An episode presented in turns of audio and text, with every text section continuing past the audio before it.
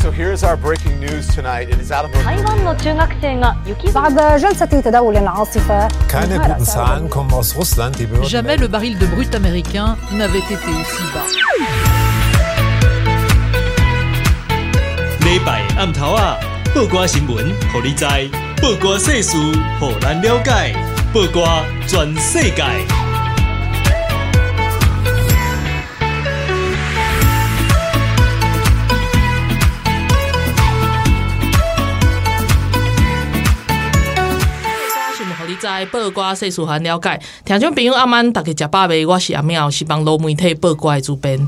大家好，我是纳鲁咪。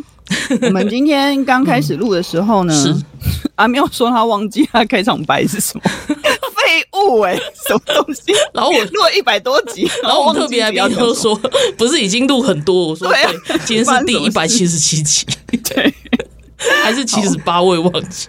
对，好，我们今天就是就是又又回到那个爆瓜转小博，对没有，因为我觉得每次开场白都要一样啊，这样子会让人家觉得哦，对，我的确是在听这个节目的感觉。是啦，对，可是是我永远没记起来。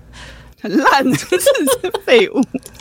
好了，阿妹要帮我们介绍今天的小博来宾。今天的小博不是啊，今天的特别来宾是中央大学法语系的助理教授石维祖。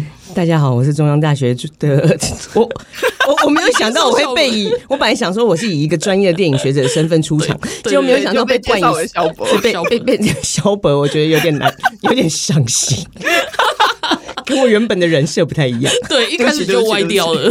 一开始就先破梗，不好意思。对，我是中央大学法文系的助理教授史维儒。对，好，听起来好像很严肃的样子。而且今天要来讲的就是电影，他是电影学研究电影学的。嗯然后我我就还想要问他什么是电影学，然后他就开始进入一个老师的模式，你知道吗？对所以其实刚刚娜娜从从那个小本开始介绍，我觉得是对的，因为对啊你你要接近本人。对，你先回来一点，先不要变学者。好好好好好好，可是我还是要问你啊，就是为什么是法语系？然后而且后来我稍微看了一下，我发觉说，哎，中央大学其实很多电影的学者，还是说没错没错电影人在里面。对，没错没错那。为什么啊？可是他们没有电影系哎，或相关科系。对呀、因为呃，以台湾现在来讲的话，大概电影系大概比较有名的就两个学校，一个就是国立呃国立台北艺术大学，是跟国立台湾艺术大学。是，那可是我问你哦，如果你喜欢电影的话，嗯你从小就喜欢电影，对，你的梦想会是什么？我的梦想哦，不一定是那么满的人，对对啊对导演什么？对呀、没错没错。等下你不用讲了，娜娜已经讲出来了。可是我觉得我的答案不会是你想要的你说。你说你说因为那你说因为因为我我真的就是想要想要念电影学。哦，因为因为我我就想到我自己的状况，我在高中的时候我有念音乐，然后我我有学乐器，可是我很想进音乐系，可是进音乐系我不是要练乐器，我想要念音乐学。你想练哦，音你想音乐理论？对对对，理论还有乐理那种，所以所以其实我很喜欢维主的一点就是维主念的是电影学，因为真的是万中选一的。所以所以我刚刚会卡住，某方就是面来说也是小博 对，就是我我会卡住的原因是因为我既不想去拍片，我也不想去演戏，哦。我只想要知道他为什么，而且就是去看那个东西。，那先让我回回到我原本要回答你的问题，就是说，然后再回到你的个人人生历程好。拍谁？没没没，我个人人生历程不重要，不用不用不用不用对对，不用不用。没有啦，我的意思说，对，就是因为 Joyce 比较比较那个少数，那但大大部分喜欢电影的人，其实不是想要当导演，就是想要拍，就是想拍片，拍片就包含导演、编剧啊，或者是妆发，或者是美术。嗯，那不太会有人说我喜欢电影，我就想要去念电影理论，就是不对对对不不太可能啊，不太可能。甚至会觉得什么是电影理论？没错，那所以这些学校其实大部分就会以实物为比较偏重实务，所以理论老师就比较少。对，那理论老师比较少的时候，当然缺就比较少。他可能百年才开一个缺，然后对。所以其实很多呃具有电影理论专业的老师们，其实都是分散在各个大学的文学院里面。哦，原来比如说台的，比如说台大外文系、中央大学外文系、法文系，或者是台湾文学所什么，就是它会分散在各个这些呃学校里面。反而就是电影系的电影呃理论的老师没有那么多哦。哎，可是维竹维竹是就是你是法文系的教授，那你现在任教的课程里面就是也有包含法文，也有包 包含电影之类的吗？对啊，我我就每个礼拜三跟礼拜五就要跟同学说来。你是哪里人？还用法文跟我对话这样？可是我觉得蛮。你讲哪一国语言？就你讲哪一国语言呢？然后他们就这样，是是是是是巴巴巴克了。因为他们都大一的学生啦，现在还开学第二个，所以害怕，他们就会害怕。然后都会走到他们面前，他们就会吓到，就是是是是巴克。你为什么要这样子对人家？你什么意思？这样他们才不会睡着。你自己。最厉害这个老师，而且通常学生上课的时候会避免眼神跟跟老师接触，我会一直跟他们接触。对，而且你根本就是走到他们面前，你有来，气死人！哎，大声啊，够听啊，没听啊，没。这样还有人要修你的课吗？那是必修。好，四小时必修，好狠哦！好了，等一下，那你电影专业的课都在上什么？嗯哦，像呃，因为我们既然是法文系，所以就表示说这些学同学可能对于电影的基础知识比较不了解，所以基本上我会开这种电影历史的课。可是电影历史，呃，我又上的不太一样，是可能跟我自己的研究比较相关。因为一般来讲，电影历史就是从就最早，比如人家说啊，电影什么时候发明的啊，然后什么时候出现谁，什么时候出现。什么样的风格美学？那我不是不会讲，但是我比较会问说，嗯，比如说你你们知道，哎，对不起啊，老师模式出来，你们知道电影是什么时候发明的吗？不知道，不知道，十九世纪吗？那你们有听过卢米埃兄弟吗？啊，有有听过吗？有有。那大家都会说他们发明电影嘛？嗯嗯。然后所以如果学生这样讲的时候，我就会说为什么？对，为什么那一天是电影发明的时候？哦，对啊，为什么？因为我知道是一片一片，就是很像连续漫画那种感觉，就是对对对对对。但但但是我我主要的想要强调的是说，其实电影绝对不会是。一个人或某一某，因为卢米埃兄弟是两个人嘛，对对，就不会只有他们发明，就是它不是从天而降的一件事情，一定是很多事情慢慢累积，然后才促成这件事情的发生。那为什么是他们？为什么是那一天？因为他们。掌握了话语权，没有，对啦，应该可以想象哎，应该这样，应该这样说好了，就是说，呃，他们其实他们在一八九五年十二月二十七号的时候，在法国巴黎的大咖啡厅，哈的里面的印度沙龙里面举办了第一场呃公开售票的放映活动。那那会会讲说是这一天是，当然会觉得说他发明的器材比较好啊，后来也比较。多人使用，可是有一件非常非常重要的事情，就是我都会问同学说：你如果去看电影的时候，你会做什么？就是你今天跟同学约说：哎，我今天想要去看电影，嗯，你会做什么事情？买做什么事情？你看，你跟你跟幼稚园的同学回答 一模一样。我问幼稚园学生说你会做什么，他也说买爆米花。对，然后我说还有呢，可乐，买爆买可乐。对，买吉拿。对。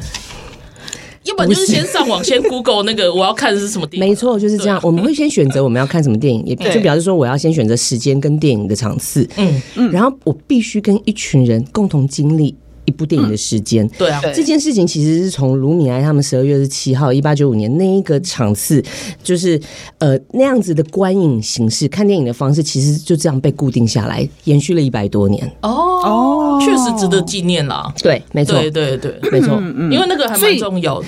但是我就会在讲说，嗯，与其说他们发明电影，倒不如说他们就是确立了一个观影的模式，是这样子吗？是也不是，因为其实，在他们是在十二月嘛，嗯。嗯，可是其实，在早几个月的时候，德德国有一对兄弟，其实已经早已经做对，对，已经做过一模一样的事情了。可是没有人记得那对兄弟。OK，对，所以我会跟他们讨论这些事情，说，哎，那你要你要想想看，哎，如果是第一的嘛，所以就是说历史通常我们都会讲说谁是第一，谁是第一。但是我我常常会说。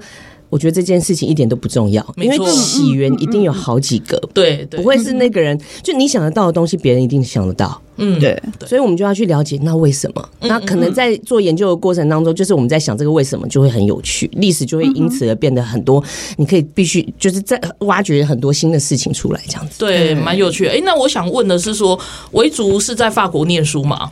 对，那你去之前你就对电影很有兴趣，所以你一直都。走在这一条路上没有啊？没有。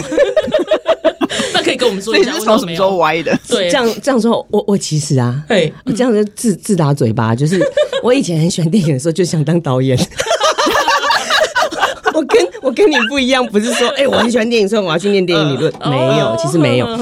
但是我原本其实是念剧场的，其实我原本对剧场有很大的热情跟梦想，我以为我我。在我大学的时候，我以为我在我现在这个年纪的时候，我已经有一个剧团，然后我已经全台湾，然后全世界到处巡回表演了。哇，好赞！嗯嗯，但但是没有成，没有成。我现在坐在这里，我知道，我还没有剧团，那也是另外一种人生，就对。对，那那时候是为什么后来歪掉呢？变学者。后来。我觉得我后来，因为我我我念的是台湾艺术大学，那时候叫台湾电影呃台湾艺术学院，还还没有升职。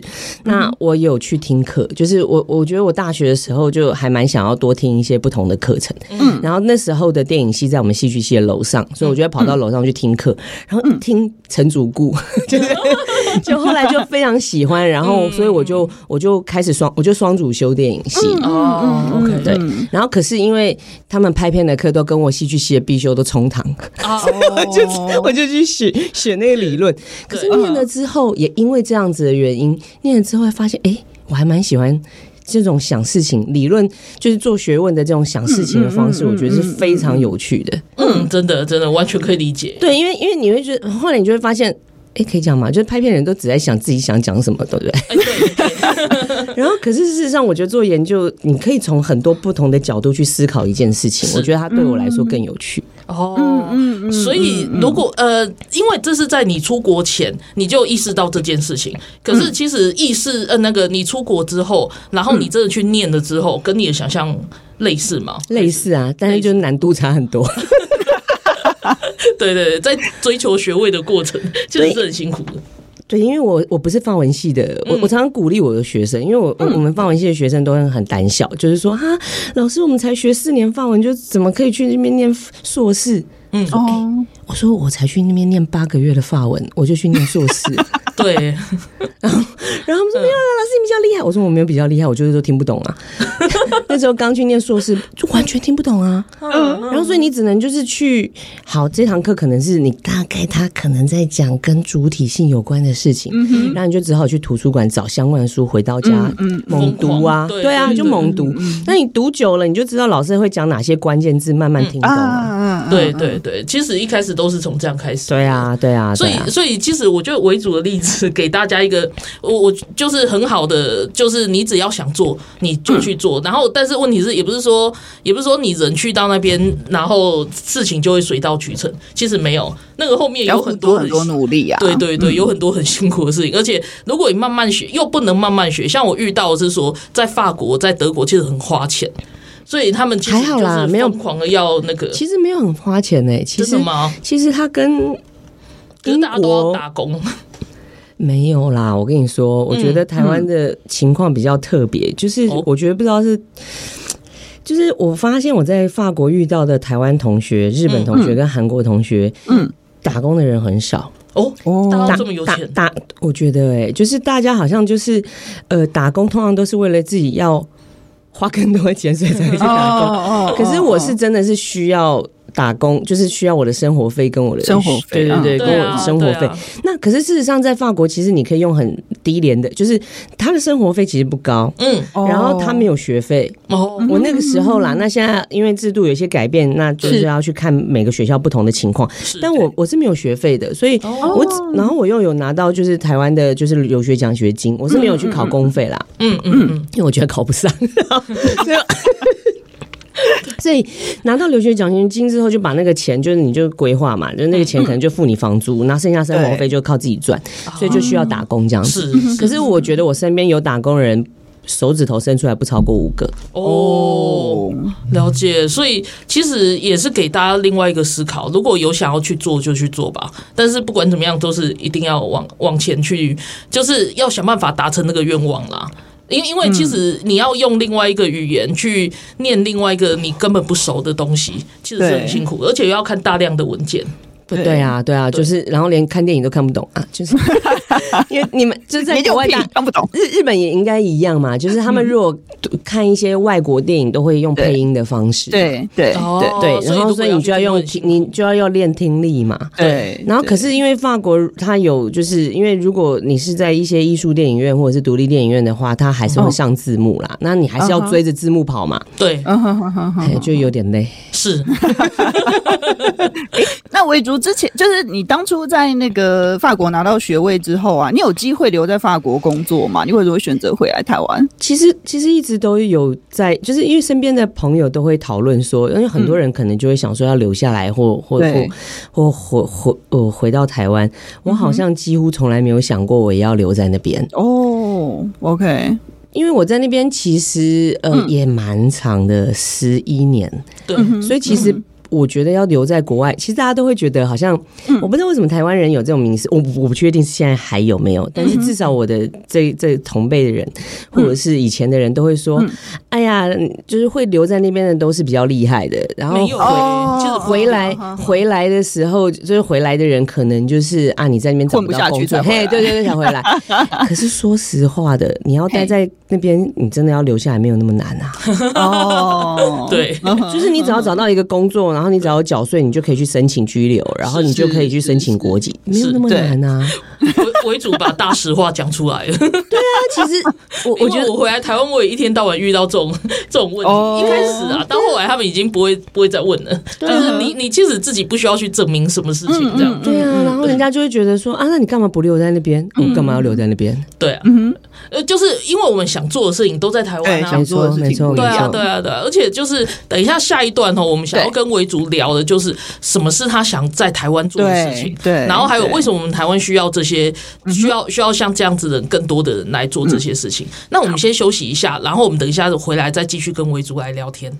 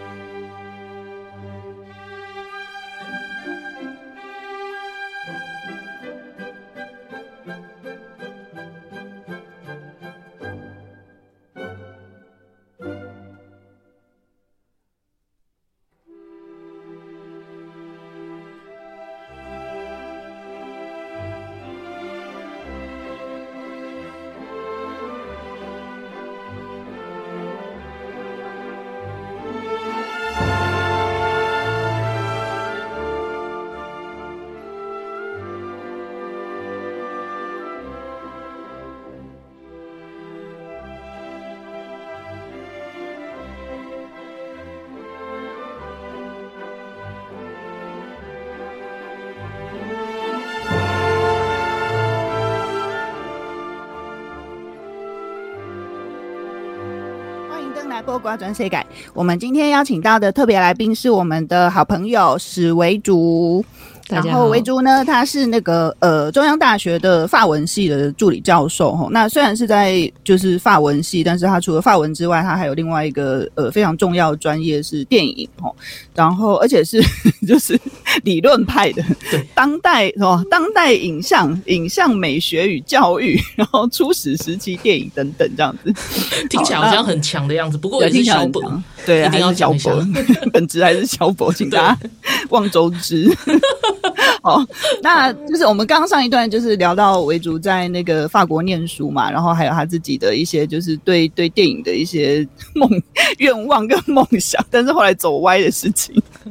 好，但好，我们现在要聊一下这一段，要聊一下就是维竹回来台湾之后做的，就是我觉得对那个台湾的呃算是中等教育吧，哈，有一个很重要的东西叫做影像教育，哈，然后。呃，我我想要先问一下维竹，因为维竹也在那个就是中央大学有一个所谓的台湾电影研究中心哦，在这个中心里面就是也有扮演一些重要角色。那我可以请维竹先帮我们介绍一下这个中心是在做什么吗？好啊，其实其实我在大学里面的研究中心主要其实就是做研究，嗯，好，比如说有有有研究，为什么这段为什么讲了一句废话呢？研究什么？呃，好，哎、欸，因为因为因为我我们台湾电影研究中心做的不是研究，我们做的是产学合作计划。嗯，好了好了，还有跟民间 单位，对对对对，可以讲民间单位名称吗？应该可以吧？哦，对啊，因为因为其实。马上被呛，我觉得这两个主持人也是蛮难搞的，你就没礼貌，对不起。对对对，好，我我常常会讲废话，然后好，呃，好，我我所以我现在要讲什么？台湾电影研究，好啦，台湾电影研究中心。其实我们台湾电影研究中心主要就是做从事影像教育。那其实我我我回来台湾的时候，我没有马上进到学院里面，我是在高雄电影馆工作。嗯，那那时候我有从就是我做那个影像教育组的。组长这样子，那那时候我在做影像教育的时候，其实我说实我说实话，就是在台湾每一个机构都会有影像教育，可是不是有那么，不是大部分都会很放很多心力在这上面哦，就是因为他们有光环嘛，就是嗯。嗯，就是大家都喜欢，就是如果你不拍片，嗯，好，我们刚才讲过，喜欢电影的人都喜欢拍片，对，好，然后如果不拍片的话。就当再过来就是影评人嘛，对，要不然就策展人嘛，演员。对。嘛，没有策展人，拍片算是演员，算是拍片的一种。哦，对，那我是说，如果不是跟拍片有关的话，可能就是这几个领域。懂，那是。没有人会想要去做影像教育啊。哦，对，有啦，开始就是所谓的 所谓的影像教育的定义是什么吗？哇，定义。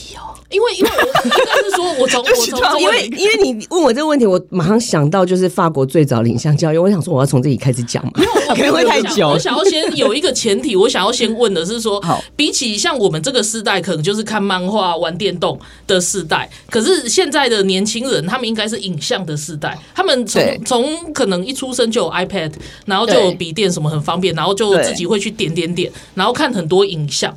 那为什么影像教育这件事情反而很重要？就是这么缺乏，就是这个时代难道不是不是很习惯这些影像的东西，短影音的东西？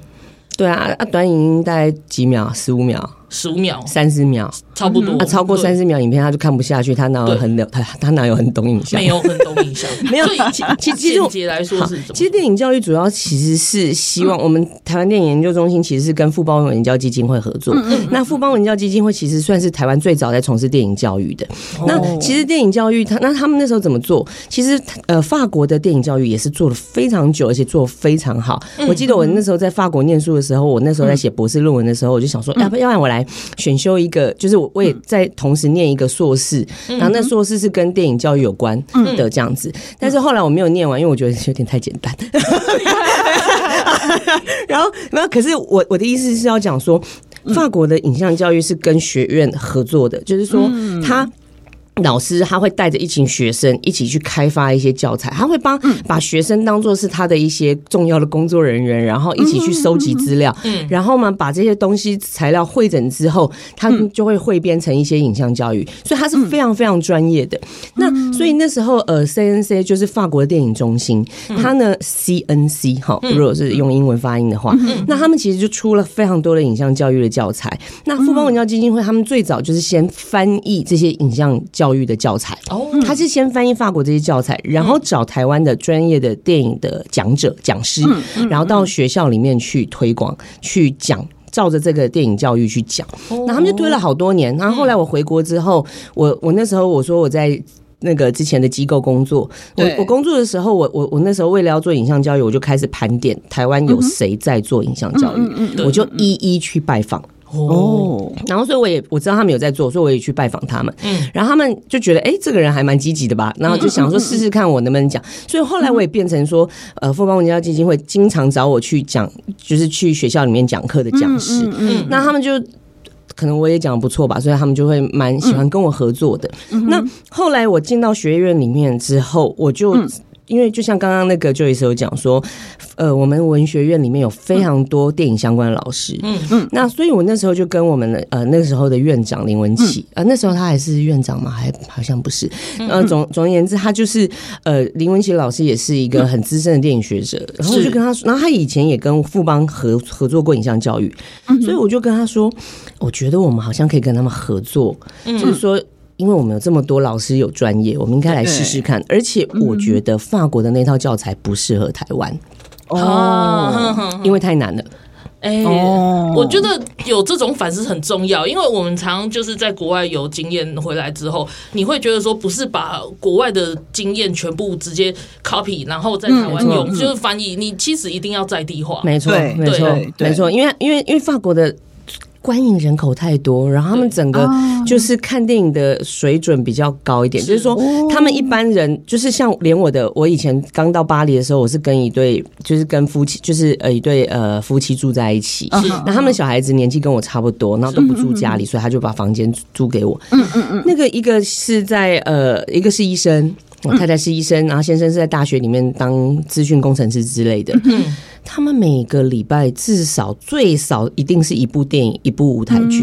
嗯，他们就是一般，然后所以所以你就会发现说，哇，他们这程度这么高，所以当然他可以用比较难难的那种教材。是是。那可是到台湾不行，所以我们台湾电影研究中心后来我们就我就主动去跟富邦说，哎。我们一起合作好不好？我们来开发一些影像教育，可以让老师不用害怕这个教材。嗯，就是因为老师高中时的老师不见得有电影的专业嘛。对啊。那他们通常都是兴趣，所以他们才想要放影片给学生看。对。那我们有没有更可亲、好容易让老师们可以接受的一些发展的？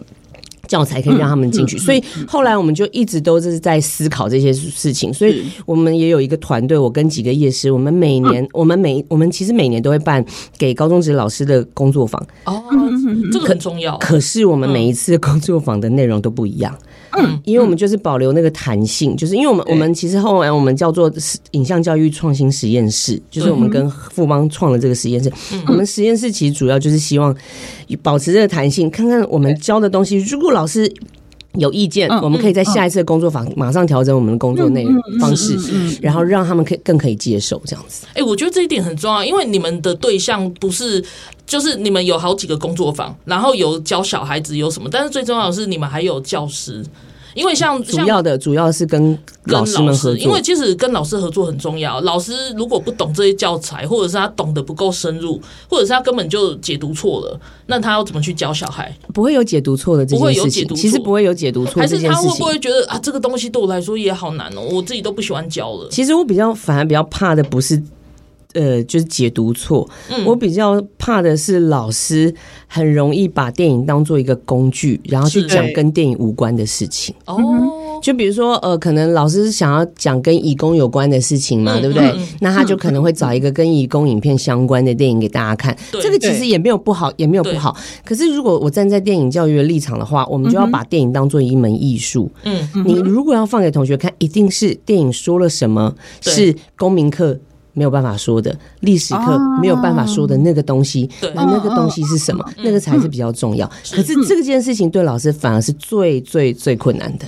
对，我我可以想象哎。所以像你们去教的时候，有遇过老师其实蛮反抗这件事情的吗？哦，有啊，因为其实我们还就是我们每次在工作坊前前几次吧，嗯，然后因为老师们都会有小组讨论，我常常会听到老师说我不同意维族的说法，怎样怎样怎样讲。然后我常常会就是我会知道说。老师们，因为其实愿意来参加工作坊的老师，其实都已经是非常积极主动，想要多带一些东西给学生的老师了。对，所以他他们当然就会很有自己的想法，这是非常棒的事情。嗯然后，可是他们就会很难接受，因为我我记得有一次啊，我们放我们在讨论卓别林的一部短片，叫做《移民》。嗯，那他就在讲说，哦，一群移民一一群移民坐船，然后到了纽约去的一个一个小小短片。嗯，然后呢，因为我们的有一个讲师，他主要是想要针对于呃。电影里面的一些呃道具，去呃跟老师分享说，为什么他会选择这些道具？这些道具在叙事上面有什么功能？嗯，可是你会发现，大部分的语言类的老师，嗯，他们就会直接就是会用象征的角度去解释。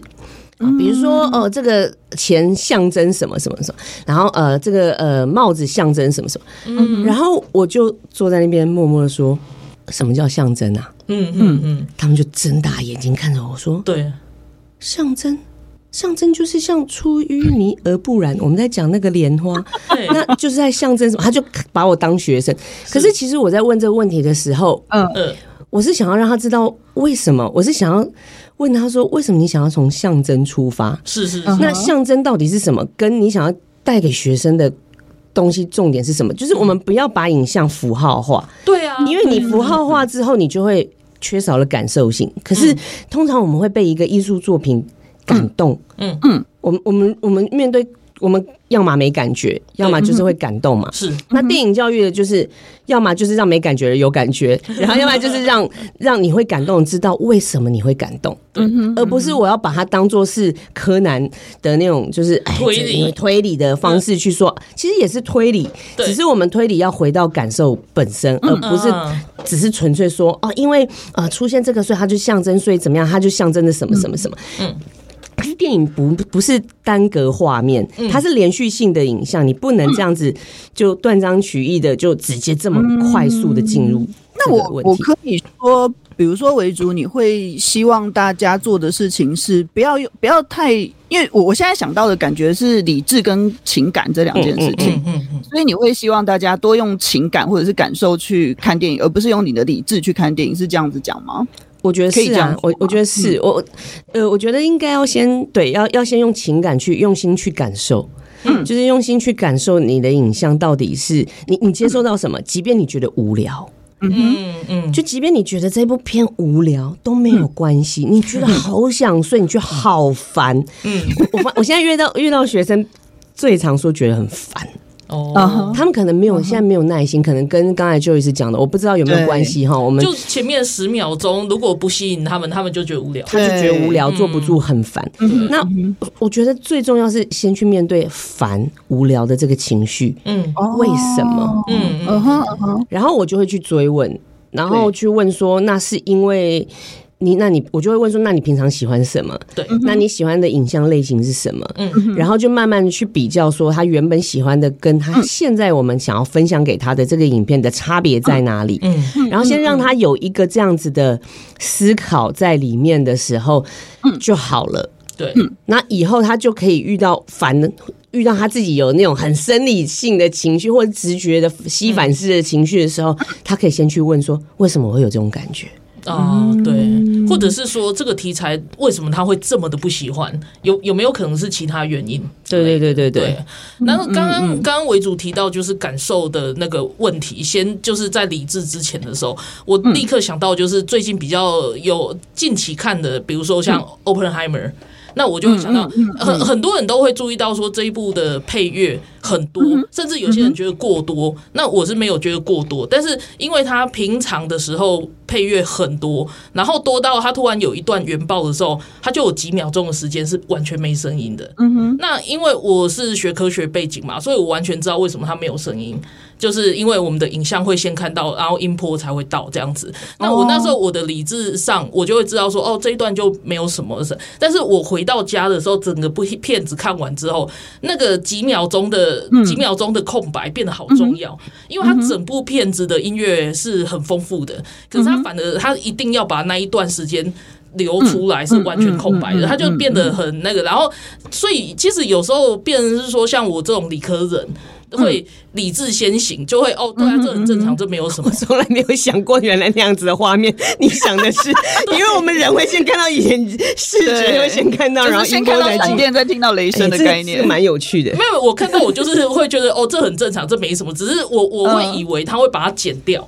但是就呈现出来，我会觉得，哎、欸，他有尊重科学，好赞！因为这就是一部在讲科学的电影，完全是理智先行。对对对对。可是我回到家的时候，我会慢慢去，就是它是一部很好的片子，我很喜欢它。嗯嗯嗯。它就是有好多角度可以看，然后可以可以去去慢慢体会这样子。然后刚刚维主在讲的时候，我就想到这个例子。嗯，对，就是就是很有趣。就是我我当然我也是属于那种可能某些片子看可能不用十秒啦，但是可能看三十分钟我还。感感受不到什么东西的时候，我就开始觉得无聊。的那一种 不过好，我觉得我们这一这一段先聊到这边，然后我们我们先休息一下，然后我们下一段我们再回来再聊这些事情。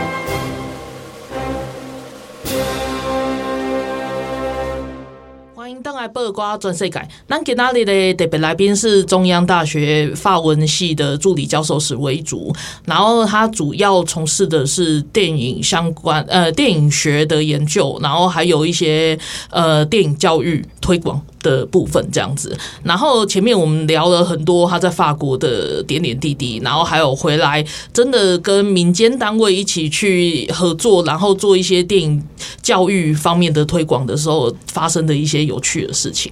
啊，我现在现在想要问为主的是说，为什么你会想要做？就是你学的电影学，然后然后你也就是看了很多西呃西方的电影，然后你也你也去找了很多台湾早期的电影的一些一些做一些历史这样子。那为什么到最后你会觉得说，哎，我我想要在台湾做电影教育？我我觉得这件事情跟我有呃，就是我我我刚开始做影像教育的时候，有几有有几个。记忆就我在法国记忆还蛮深刻的，然后他也是后来为什么我要这么做，就是那么强调感受性，或者是那么强调就是你一定要把你的感觉讲出来，不要害怕。嗯，我记得我那时候我很喜欢去看展览嘛，在法国念书的时候，然后我有一次到一个当代艺术馆。嗯，工作的时候，呃，去呃，不好意思，我去当代艺术馆看展览，然后那个时候是在有一个比利时的，我记得那一件作品是一个比利时的艺术家，然后他去拍，就是日本之前不是那个核电厂爆那个外泄的事件，然后他在一年后，嗯，日本。政府还有就是他们的就是要做一个纪念活动，是。然后总而言之，那个艺术家就在那个时候，他就去到那个地方去拍。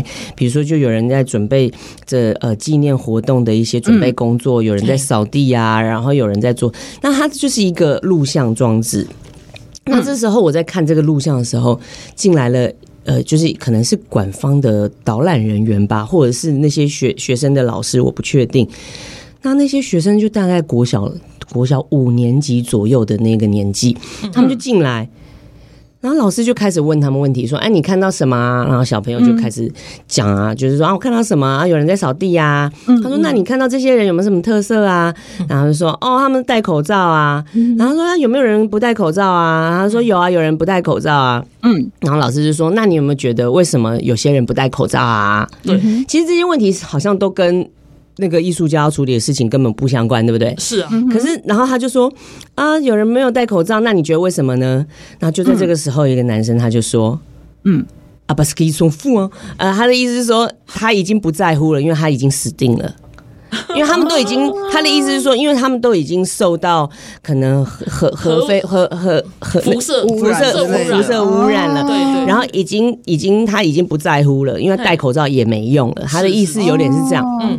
那个时候我笑出来，嗯。嗯哼，我那时候就 我就这样，嘿，那个男生突然就吓一跳，然后就转头看着我，嗯，然后我就觉得超不好意思。然后这个时候老师就做了一件事情，他就说：“没事没事，你讲的很好，没有错没有错，他们都不在乎了，他们没有错啊，他们可能真的就不在乎，所以他们没有戴口罩。嗯、然后你觉得为什么他们不在乎呢？就马上赶快把小孩子的情绪再引导回来，他原本的想要讲的事情，因为那是他感受到的啊。这件事情让我印象非常非常深刻，嗯、就是我发现我们真的要更尊重每一个人。讲不管他的年纪是。是多大，就是更要尊重他讲出来的所有的事情，不要觉得好笑，不要用自己的成见马上就做反应。这件事情让我觉得非常非常的重要，所以也是因为这样子，我后来就是到电影馆工作的时候，其实我们就会强调说，我们那时候弄的一个。等待卡等尼阿姨，就是希望小孩子可以尽情的去讲你想要讲的话。你看到什么你就分享什么，你不要害怕，因为你一旦害怕了，你以后就不敢讲了。嗯嗯，尤其我从事影像教育，我面对很多的年龄层的小孩。嗯。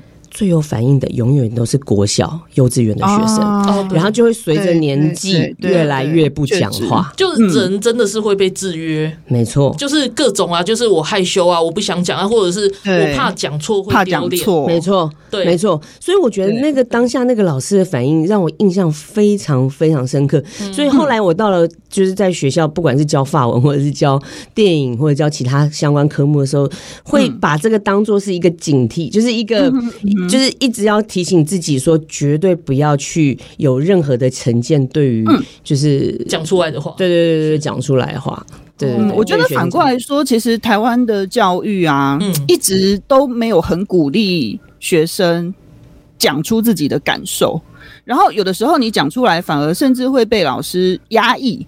或者是被老师呃，就是可能可能会被指正，没错没错，你的你的感受可能不一定跟老师的感受一样，然后老师可能就会指正你。我觉得这是不知道哎、欸，就是台湾的教育体系里面一个我觉得还蛮。就是需要改变的地方啦。我觉得，嗯，我觉得很多老师都有慢慢的在在尝试，是确实，对对对对对对，就是现在现在老师真的好蛮多。嗯，可是我自己身为学生啊，我常常也遇到一个状况，就是可能大家太常提这件事情了，然后以至于说有些人想讲就讲，然后我我自己比较是那种，就是如果老师给你时间讲的时候，你要讲什么都没关系，但是在这之前，如果不是的话，就不要打扰。有时候会是一个行进间，就是因为台湾的老师，或者是也也不止台湾老师，就是国外老师也是，就是他想要你讲的时候，他会特别去问你，或者是问，或者是问大家啦，就是谁有意见或怎么样。可是你就会看到，有时候又有一些人会太常表想要表现，然后他就会打断。打断那个状况，然后我就会觉得像这种就很不会读空气，我就会觉得很烦。欸，可是我自己的 经验，我觉得这样的小孩反而比较少哎，大部分的我我自己的经验里面，大部分的状况应该都是。比如说，我想要请大家发表意见的时候，都没有人讲话，这样子，oh, 这种可能比较多一点。OK OK，对，就是会有、啊、会有各种过于不及的状况吧。那就看老师怎么样去引导，或者是老师怎么面对这个情况。对对，我觉得，我觉得刚就是刚维竹讲到一个，因为维竹的那个影像教育，就是做的工作坊是针对高中职的教师嘛。那我自己以前也是在高中任教，我是教第二外语的日文课这样子，但是。呃，我不是主科的老师，所以我能就是接触学生的那个时间，就是我一个礼拜才两节课，接触接触学生的时间其实蛮短的。但是我也很，而而且我又不是主科，我是教日文，就是他们大学联考不考嘛。嗯，那就是我我其实也会很努力的在我的课程里面放很多，就是我想要他们学到的，除了日文以外的东西。对，嗯，我我我也会去想要，就是请请学生思考或者怎么样。但是就是刚刚维竹讲到一个点，我觉得很很很很打到我的点，因为我觉得我的想法跟刚刚维竹提到的那些其他老师的想法是一样的。因为我会想要，比如说我今天放一个影片，就是当然是日本的影片嘛，也许日剧的片段之类的给学生看，然后我会想要听到学生讲的是你从这个影片里面看到了什么，比如说日本文化啊，还是什么之类的，也是一些就是比较偏向理智的部分啦。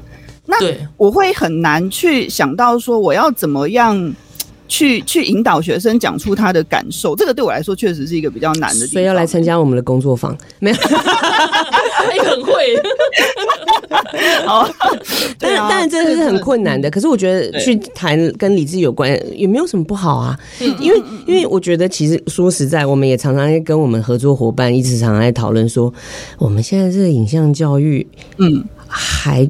很重要吗？因为他真的速度够快到回应现在学生们面临的这种媒体的递进，就是好像他们这么快，但我们好像速度不够快。可是，可是有些事情你就是需要时间。对啊，对，可可是可是的确，你就会，所以所以我现在我其实我一直在调整我影像教育的。嗯，方向。就是像刚才，像我觉得像刚才那个娜娜讲的，就是说，如果你想要让学生看到哦，影片里面看到什么样日本文化或什么，对对对，其实我觉得就已经很好了，因为我们现在已，我现在已经把标准放的再稍微更低一点了，因为因为现在学生越来越难去看不一样的影像了，嗯，所以我们邀请高中职老师来跟我们一起上课，主要其实。我私心就只有一件事情，你只要可以把这影片带到带到课堂上，把它放给同学看就好了。嗯哼嗯哼，对，就是第一步，要不然他们根本只是第一步，因为对，想想看。他们现在都是用演算法的方式去接收影像，他已经没有办法，他已经没有办法接收到他喜好之外的其他东西了。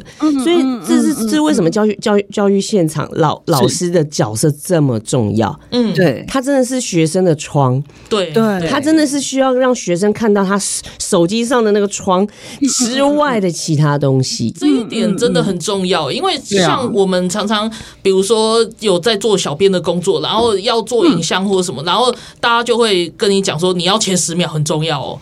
然后前十秒很重要，之后你留下来之后的的下一个十秒更重要，因为要决定人家会不会继续看你这个影片。然后你就全部你的思考都是这十秒十秒这样子。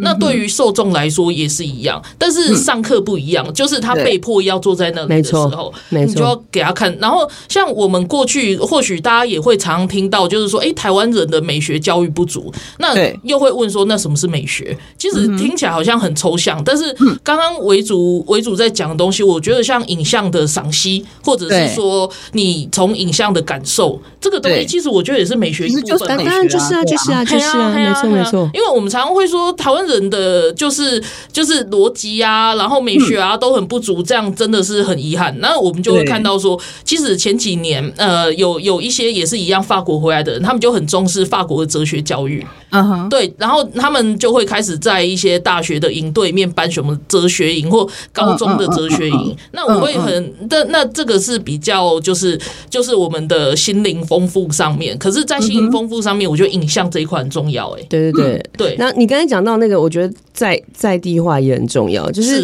就是说，虽然呃呃，就像我刚才讲的，法国的影像教育不见得适合台湾，法国的哲学教育也不一定直接适合台。就是我的意思说，我觉得我们还是要先从历史去了解为什么我的电影就我还是会。后来还是就是说，我的博士论文也好，或我现在做的研究也好，还是回到台湾有什么？对，然后我们有什么之后，我们再慢慢的看看国外的一些思想跟我们原本有的，我们可以再建立什么样的知识体系？我觉得那个是比较重要的，而不是一昧的只是去学说，好，我们就先从康德开始读，或者先从苏格拉底、柏拉图开始读，太 难了，根本不想读。对，就是对啊，而且我觉得如果先知道，像像我我在。学校有一堂电影课，嗯，我会给学生读一个人的文章。这个人呢，他是台湾《民报》的一个校正科的主任，嗯，好，然后他很年轻，他就死掉了，他就伤痕就过世，二十四岁就过世。他叫郑登山，那他曾经在台湾《民报》就写说什么叫电影。哦，什么是什么是电影系？然后他就开始来跟大家介绍。嗯那我觉得，如果从这个是这个这个文章开始，我觉得会我们会比较有感觉。要不然我们都一目一昧的，就是就是直接从国外的历史开始教嘛，就是西方的历史。那台湾呢？难难道台湾那个时候是孤岛吗？不是啊，台湾那时候跟世界连接比现在更强。啊，没有，不是跟现在，就是就很强啊，就都很强，都很强。对对对，为主其实回答了我刚刚其实想问的一个问题，因为我们。说在地化，在地化是我们现在才要去把它生出来，还是说其实原本台湾就已经有的？原本要去把它找出来吧？不是？对啊，要把它找出来。就是一，我就是我现在就在找说，哎，那台湾有没有人会拿摄影机拍片。嗯，就是说，因为以前我们在在讨论说啊，日治时期可能有审查制度，或者说拍电影是一个花费太高的的的的的活动，所以可能参与的。电影的拍片的台湾人很少，那其实已经有一位日本学者叫三泽真美惠教授，他其实已经有做过这方面研究。嗯、那那时候我就在想说，那其实我们现在不是都会拿手机来拍片嘛？对，好，然后就是说啊，在家里有人生日，我们就拿来录影这样子。对，那这种这种传统，可能我们会是说啊，以前有 DV 嘛，V 八，对，对对。那日本时代有没有呢？对啊，那有吗？我有啊，有啊，我就我现在我现在就在做这件事情啊，哦，就要去证明说，其实台湾从来没有被排除在世界的潮流之外。对，好赞哦！对，对。我最后想要想要分享一个点，然后也想要问为主一个问题，就是我自己以前啊，就是遇到，就是我不是在高中嘛，高中任教，然后就是有时候给学生看影片，然后有时候我会就是我会请学生，当然看完影片，我会请他们写一个就是学习单这样子。然后，比如说，比如说，我我刚刚我这个这个问题其实是回到说，学生其实不太不太习惯表达自己的感受还有想法的这件事情。嗯嗯嗯你知道我每次哦，真的每次每年每一届每一班，然后请学生写学习单，就是比如说你看完这个电影之后有什么感受之类的这种问题的时候，每一个学生不是每个学生啦，就很多学生他会给我写剧情大纲，没错，知道我在讲什么吗？我知道，我请你写心得，然后他就跟我说说哦，好，这个主角他一开始做什么事情，然后接下来发生什么事情，这不用你告诉我，真的是很气，没错，那就是我觉得我们教师遇到的问题是你。我也会遇到啊，我也会遇到啊。让学生真的好好讲出他的感受，嗯、或者是让学生听懂你到底想要他讲什么，所以就要不断的练习。比如说，比如说我在上电影课的时候，虽然讲历史，有时候会放一些短片给同学，也是说，哎、嗯，让你们看到什么，你感觉怎么样？他就开始跟你讲故事大纲。对。然后我就说，等一下，你讲的是故事大纲。对。我们并没有在问你这件事情。对啊，而且然后而且大家都看到了，没错，大家都看到了，而且我觉得重点是。电影教育主要就是我会跟他们讲说，嗯，如果你讲这个东西，文字就可以呈现的话，嗯，那那就用文字呈现就好啦，嗯。可是我们刚才看到的是一部电影，嗯，那什么是只有电影它可以表现出你刚刚讲的那个故事大纲可以表现出来的东西，嗯，是什么？有没有哪一个画面？哪一个场景？哦、对，让你觉得哇，他可能没有讲话，没有台词，嗯、可是让你印象很深刻。是，对。要不然我就把它那个写成故事大纲，然后就好啦。对，可是还是很不一样啊。对啊，可是可可是这才是难的地方啊。就是，可是就要练习，我觉得。嗯嗯嗯。而且就是也也是有你有没有做过，比如说类似的题材，就是比如说都在讲下雨好了，然后不同的导演呈现的不同的方式，或者是某一件事情这样。其实每个每个导演或者是每个编剧，他想要就比如说孤独这件事情，它呈现的方式可能可以很多。没错，没错，没会啊，会啊。我们有时候做工作坊，可能有一些讲师，他就会针对于我们想要讲的东西，比如说，哦，我们现在讲跟火车有关哦，火车跟记忆有关，然后就就会找很多相似的影像，然后给大家看，这样子。我觉得这样好有趣哦，听了我都想去上。我们课是真的很有趣。对，听下去好。不过我 整个是一个夜配，没有。好，不过我们今天非常感谢为主来上我们的节目，然后其实很少人真的会去特别注意影像教育这件事情，所以我们特别今天就是找他来聊这件事情，这样，然后也跟我们分享很多他自己在法国的人生经验。好，谢谢，谢谢，对，谢谢为主，然后我们下个下个礼拜同一时间再收听我们的节目哦，拜拜，大家，拜拜，拜拜。